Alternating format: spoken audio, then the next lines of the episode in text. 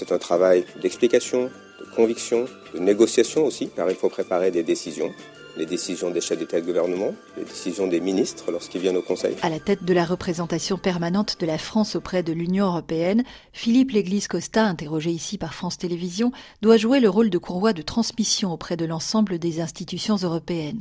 Cette représentation, il la connaissait déjà très bien avant d'en prendre les rênes en 2017, puisqu'il a notamment été son numéro 2 au moment de la précédente présidence française de l'UE en 2008. Sébastien Maillard, directeur de l'Institut Jacques Delors. Beaucoup de ministres à l'époque et, des ministres d'autres pays se souviennent de l'avoir vu euh, travailler euh, nuit et jour pour obtenir un, accord sur euh, ce qu'on appelait le paquet énergie-climat. Il est vraiment très au fait déjà par son expérience longue expérience européenne de tous ces dossiers, puisqu'en plus l'Europe, c'est souvent des dossiers qui sont sur le temps long, qui durent sur plusieurs années. Donc lui, il a ce regard à la fois panoramique, mais aussi sur la, la durée. Il connaît les dossiers dans toute leur genèse. Âgé de 55 ans, Philippe Léglise-Costa connaît les arcanes de l'Union européenne par cœur. Pour un diplomate, il a un parcours atypique, ayant fait Polytechnique et les ponts et chaussées.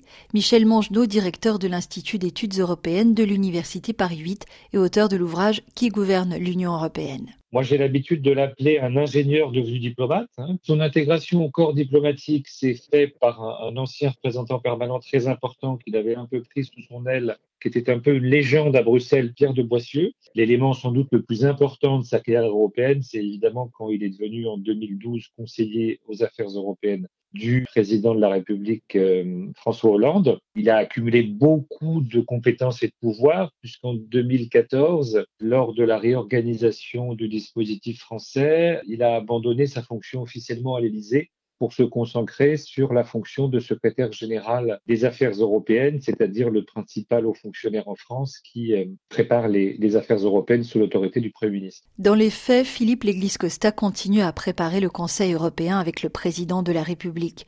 Il aurait même conservé un bureau à l'Élysée. L'arrivée d'Emmanuel Macron change la donne.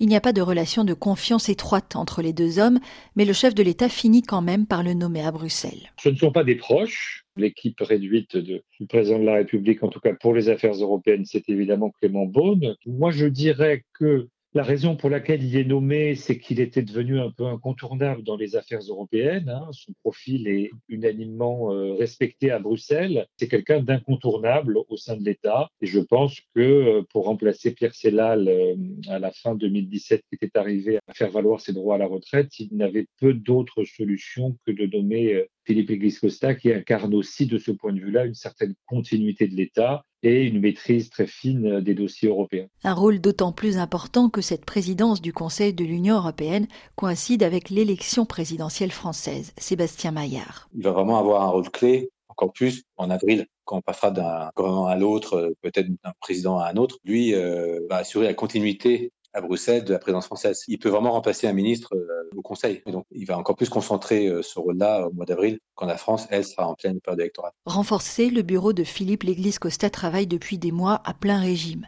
Le programme est chargé, les négociateurs français vont devoir gérer 250 propositions législatives et organiser plus de 2000 réunions.